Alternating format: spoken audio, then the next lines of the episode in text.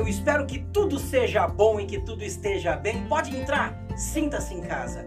Aqui, o que falamos e fazemos é pelo Rei e pelo Reino. E aí, o que é melhor? Uma doce mentira ou uma dura verdade? Responda para si mesmo. Mas antes, dá seu joinha, se inscreve nesse canal, compartilha com alguém, seja um missionário virtual. Nos ajude a expandir o reino de Deus. Roda a vinheta. Pelo Rei e pelo Reino. Bíblia na Prática. Teologia para a Vida. Eu recebi um texto muito interessante de uma parábola judaica eu vou pedir a licença para ler esse texto e a gente vai fazer uma reflexão rápida. Diz uma parábola judaica que certo dia a mentira e a verdade se encontraram. A mentira disse para a verdade: Bom dia, dona Verdade. E a verdade foi conferir se realmente era um bom dia. Olhou para o alto, não viu nuvens de chuva, vários pássaros cantavam e, vendo que realmente era um dia bom, respondeu para a mentira: Bom dia, dona Mentira. Está muito calor hoje, disse a mentira. E a verdade, vendo que a mentira falava a verdade, relaxou. A mentira então convidou a verdade para tomar banho num rio despiu-se de suas vestes, pulou na água e disse: Venha, dona Verdade, a água está uma delícia. E assim que a verdade e assim que a verdade, sem duvidar da mentira, tirou suas vestes e mergulhou, a mentira saiu da água, vestiu-se com as roupas da verdade e foi embora. A, verta, a verdade, por sua vez, recusou-se a vestir-se com as vestes da mentira. Por não ter do que se envergonhar, saiu nua a caminhar pela rua.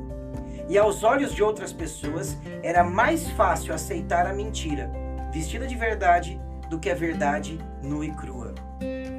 Essa parábola eu não sei quem é o autor. Se você souber, deixa aqui nos comentários para a gente dar o devido crédito.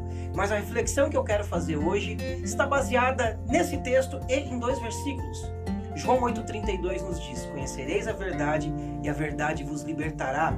E Oséias capítulo 4, verso 6 também nos diz que o povo de Deus é destruído porque lhe falta conhecimento. Muitas vezes a mentira, vestida e maquiada de verdade, ela é mais fácil de ser aceita, é mais palatável, é mais agradável. A verdade, por sua vez, nua e crua, conforme a parábola nos disse, ela é indigesta, às vezes difícil de assimilar, mas ainda assim, a verdade é o caminho da vida e a mentira certamente o caminho da morte. Mas como que eu posso discernir verdade e mentira? Obviamente, com conhecimento. A Bíblia é clara que o povo de Deus é destruído porque lhe falta conhecimento. E como que eu vou conhecer o suficiente para não ser destruído? Lendo a Bíblia todos os dias, tendo contato com as sagradas escrituras e com a palavra de Deus. Você pode ouvir Deus falar com você eventualmente através de sonhos, visões, revelações, você pode ouvir Deus falar com você com mais frequência através da vida de pessoas, de pregações, até mesmo por esse canal. Mas sempre, indubitavelmente, sempre Deus vai falar com você quando você abrir a sua Bíblia e ler. Com certeza, a verdade que está documentada nas Escrituras vai alimentar o seu coração e vai te fortalecer a ponto de discernir o que é verdade e o que é mentira. Conhecereis a verdade e a verdade vos libertará. E a verdade não é só um conceito, a verdade é uma pessoa. Jesus disse: Eu sou o caminho, eu sou a verdade e a vida, e ninguém vem ao Pai senão por mim. Então, para conhecer de fato a verdade, é preciso conhecer Jesus. E esse conhecimento você adquire todos os dias na leitura bíblica e nas orações. O meu estímulo é que a verdade brilhe na sua vida todos os dias e que você caminhe na verdade, mesmo que por vezes ela seja dura ou indigesta. Mas a verdade vai te levar à vida e a mentira, prefiro nem comentar. Se essa mensagem tocou seu coração, se a verdade te estimula a buscar o conhecimento, o meu convite, o meu pedido é que você compartilhe com outras pessoas.